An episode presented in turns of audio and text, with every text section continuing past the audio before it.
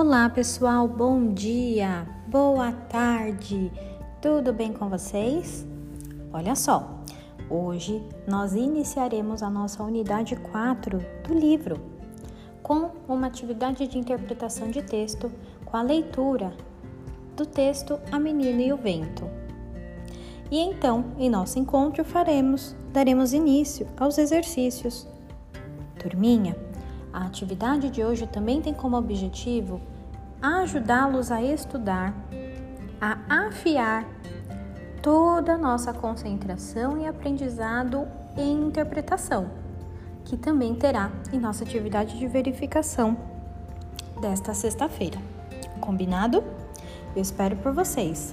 Até já!